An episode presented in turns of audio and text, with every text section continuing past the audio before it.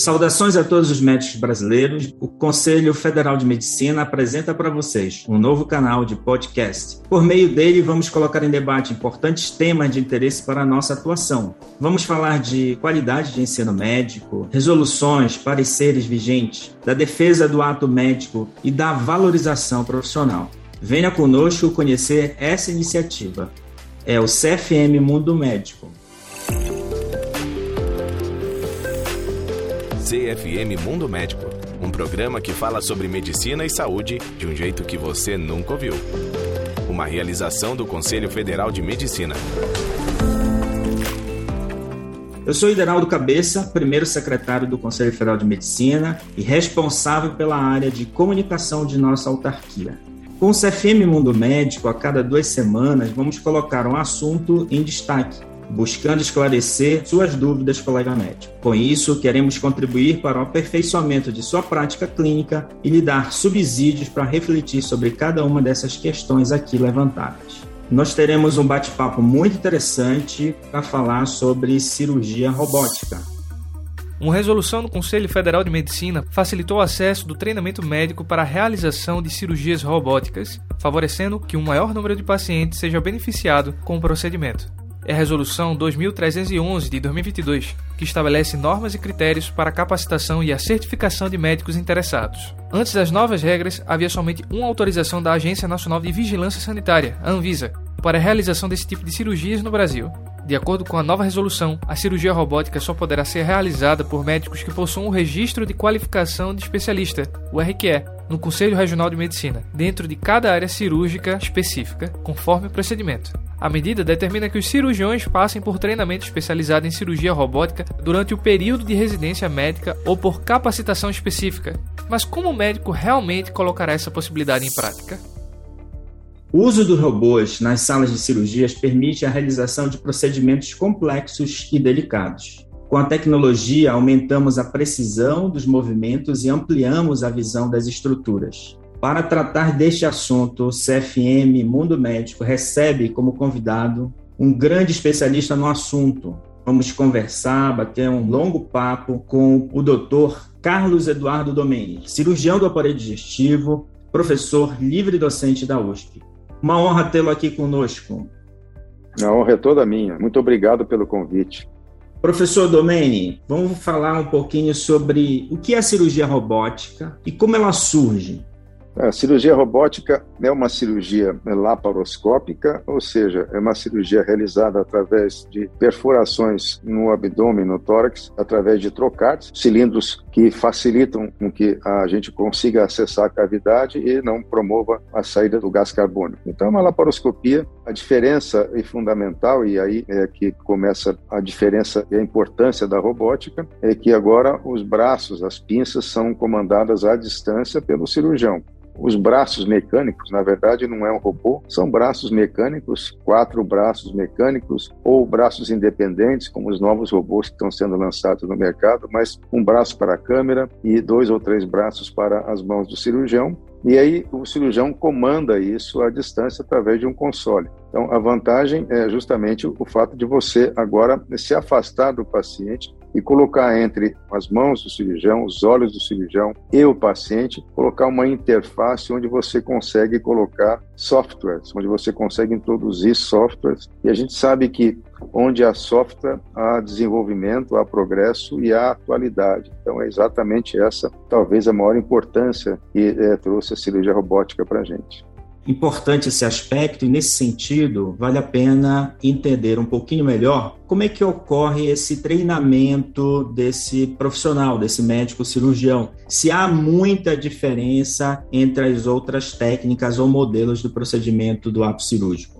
A diferença é importante e é grande, é uma diferença grande e por isso a necessidade do treinamento. Na verdade, a cirurgia robótica veio, e aí vamos lá falar do início dela. Na verdade, ela começa objetivamente nos anos 90, com várias plataformas de braços mecânicos para fazer o auxílio à laparoscopia. Nos anos 2000, uma empresa juntou todas essas tecnologias e construiu a primeira geração dos robôs, eles já estão na quarta geração de robôs. Então, a cirurgia robótica surge efetivamente e na prática no ano 2000. Desde então, ela vem se desenvolvendo no mundo inteiro. Já tem quase 7 mil plataformas robóticas espalhadas pelo mundo. No Brasil, temos 95 delas em todo o território nacional, em hospitais privados e alguns poucos públicos. E ela vem se desenvolvendo, vem crescendo. Então, houve um momento aqui no Brasil em que foi fundamental a uniformização do treinamento, ou seja, o cirurgião de Manaus, o cirurgião de Santana do Livramento, sabendo exatamente que normas, que maneira ele deve fazer para se treinar. Qual é a importância disso? Há uma diferença muito grande entre a laparoscopia convencional, feita com as nossas mãos, e a robótica. Você tem que se adaptar a um console, tem que controlar as pinças com as mãos, tem embreagem, tem uma visão tridimensional, você está muito mais aprofundado, uma visão muito mais próxima das estruturas que você está operando. Você não tem um retorno áptico, você não tem um retorno de sensação de pressão ou de tração, então você tem que controlar com os olhos. Enfim, tem várias diferenças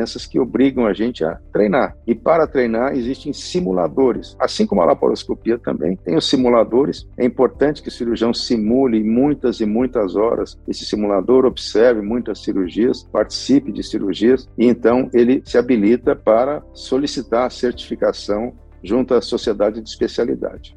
Falando um pouquinho sobre certificação, eu queria que o senhor tecesse alguns comentários sobre dois aspectos. Um, especificamente sobre a importância da certificação desse médico cirurgião, e a outra, sobre a importância do Conselho Federal de Medicina ter se manifestado através de resolução específica a 2311 de 2022.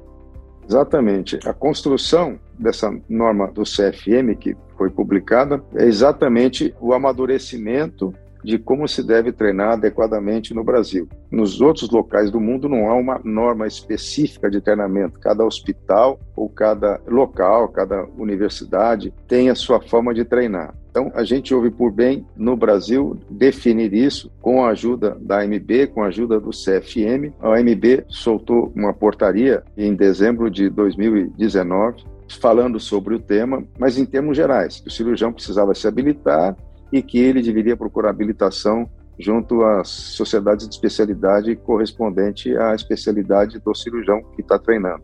O CFM avançou um pouco mais, o CFM já definiu como o cirurgião deve se treinar, ou seja, ele deve fazer a simulação, ele deve assistir vídeos, ele deve assistir cirurgias, ele deve fazer cirurgias preceptoradas com outros cirurgiões já preparados e então, com isso, ser certificado plenamente para realizar a cirurgia robótica é absolutamente fundamental, porque a gente tem que ter uma normatização do treinamento, treinamento tem que ser regulamentado, o cirurgião tem que cumprir esse mínimo de treinamento para que ele tenha a habilidade, isso está certificado, isso tudo já está publicado, cada forma de treinamento já foi validada no passado, então isso transmite habilidade, transmite segurança. E, consequentemente, quando o cirurgião inicia com o seu paciente, ele já tem uma habilidade adquirida, ele não está começando, ele já está continuando no paciente o que ele já fez na simulação que antecedeu a fase clínica dele.